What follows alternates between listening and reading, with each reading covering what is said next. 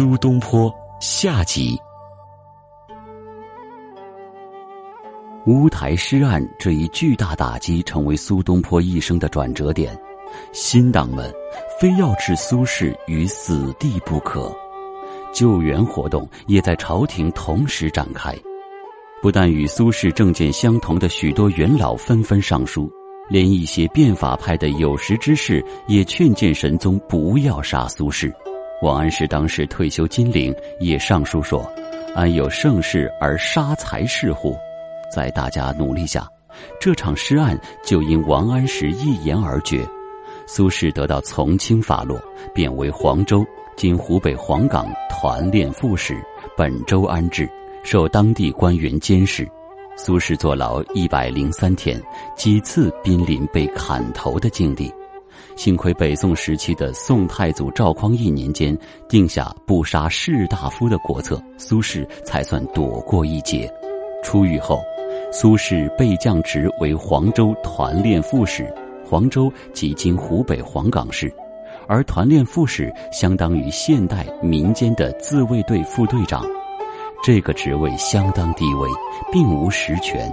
而此时，苏轼经此一役，已变得心灰意冷。苏轼到任后，心情郁闷，曾多次到黄州城外的赤壁山游览，写下了《赤壁赋》《后赤壁赋》和《念奴娇》《赤壁怀古》等千古名作，以此来寄托他谪居时的思想感情。在工作之余，便带领家人开垦城东的一块坡地，种田帮补生计。东坡居士的别号，便是他在这时起的。一零八四年元丰七年，苏轼离开黄州，奉诏赴汝州就任。由于长途跋涉，旅途劳顿，苏轼的幼儿不幸夭折。汝州路途遥远，且路费已尽，再加上丧子之痛，苏轼便上书朝廷，请求暂时不去汝州，先到常州定居，后被批准。当他准备要南返常州时，神宗驾崩。常州一带水网交错，风景优美。他在常州居住，既无饥寒之忧，又可享美景之乐，而且远离了京城政治的纷争，能与家人众多朋友朝夕相处。于是，苏东坡终于选择了常州作为自己的终老之地。一零八五年，宋哲宗即位，高太后以哲宗年幼为名临朝听政。司马光重新被启用为相，以王安石为首的新党被打压，苏轼复为朝奉郎之登州蓬莱。四个月后，以礼部郎中被召还朝，在朝半月，升起居舍人；三个月后，升中书舍人；不久后，又升翰林学士知造告，知礼部贡举。当苏轼看到新兴势力拼命压制王安石集团的人物及尽废金法后，认为其余所谓王党不过一丘之貉，再次向皇帝提出建议。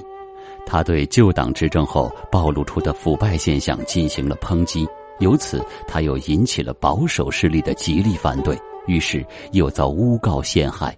苏轼至此是既不能容于新党，也不能谅于旧党，因而再度自求外调。元佑四年（一零八九年），苏轼任龙图阁学士，知杭州。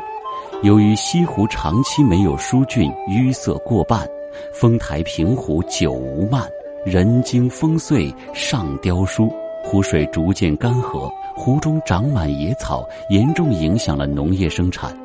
苏轼来杭州的第二年，率众疏浚西湖，动用民工二十余万，开除封田，恢复旧观，并在湖水最深处建立三塔（仅三潭映月）作为标志。他把挖出的淤泥集中起来，筑成一条纵贯西湖的长堤，堤有六桥相连，以便行人。后人。名之曰苏公堤，简称苏堤。苏堤在春天的清晨，烟柳笼沙，波光树影，鸟鸣莺啼，是著名的西湖十景之一。苏堤春晓。东坡处处住苏堤，苏轼一生住过三条长堤。苏轼被贬颍州（今安徽阜阳）时，对颍州西湖也进行了疏浚，并筑堤。绍圣元年（一零九四年），苏轼被贬为远宁军节度副使，惠州经广东惠阳安置。年近六旬的苏轼日夜奔驰千里迢迢赴贬所，受到了岭南百姓热情的欢迎。苏轼把皇帝赏赐的黄金拿出来，捐助疏浚西湖，并修了一条长堤。为此，父老喜云集，丹湖无空斜，三日不饮散，杀尽村西鸡，人们欢庆不已。如今，这条苏堤在惠州西湖入口处，像一条绿带，横穿湖心，把湖一分为二，右边是平湖，左边是风湖。苏轼在杭州过得很惬意，自比唐代的白居易。但元佑六年（一零九一年），他又被召回朝，但不久又因政见不合，元佑六年八月调往颍州任知州。元佑七年（一零九二年）二月任扬州知州，元佑八年（一零九三年）九月任定州知州。元佑八年，高太后去世，哲宗执政，新党再度执政。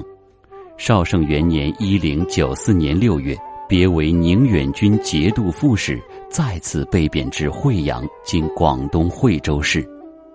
绍圣四年（一零九七年），年已六十二岁的苏轼被一叶孤舟送到了脚边荒凉之地海南岛儋州（今海南儋县）。据说在宋朝，放逐海南是仅比满门抄斩罪轻一等的处罚。他把儋州当成了自己的第二故乡。我本丹耳氏。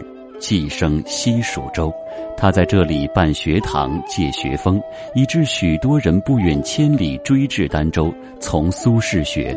在宋代一百多年里，海南从没有人进士及第，但苏轼北归不久，这里的姜唐佐就举相贡。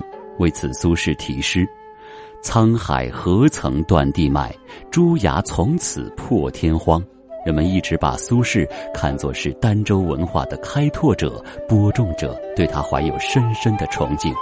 在儋州流传至今的东坡村、东坡井、东坡田、东坡路、东坡桥、东坡帽等等，表达了人们的缅怀之情，连语言都有一种东坡话。徽宗即位后，苏轼被调连州安置，舒州团练副使，永州安置。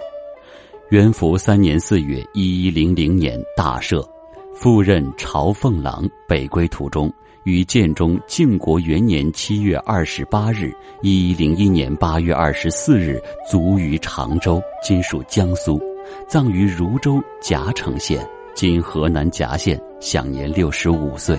苏轼留下遗嘱，葬汝州夹城县君台乡上瑞里。次年，妻子苏过。遵属将父亲灵柩运至夹城县安葬。高宗即位后，追赠苏轼为太师，谥为文忠。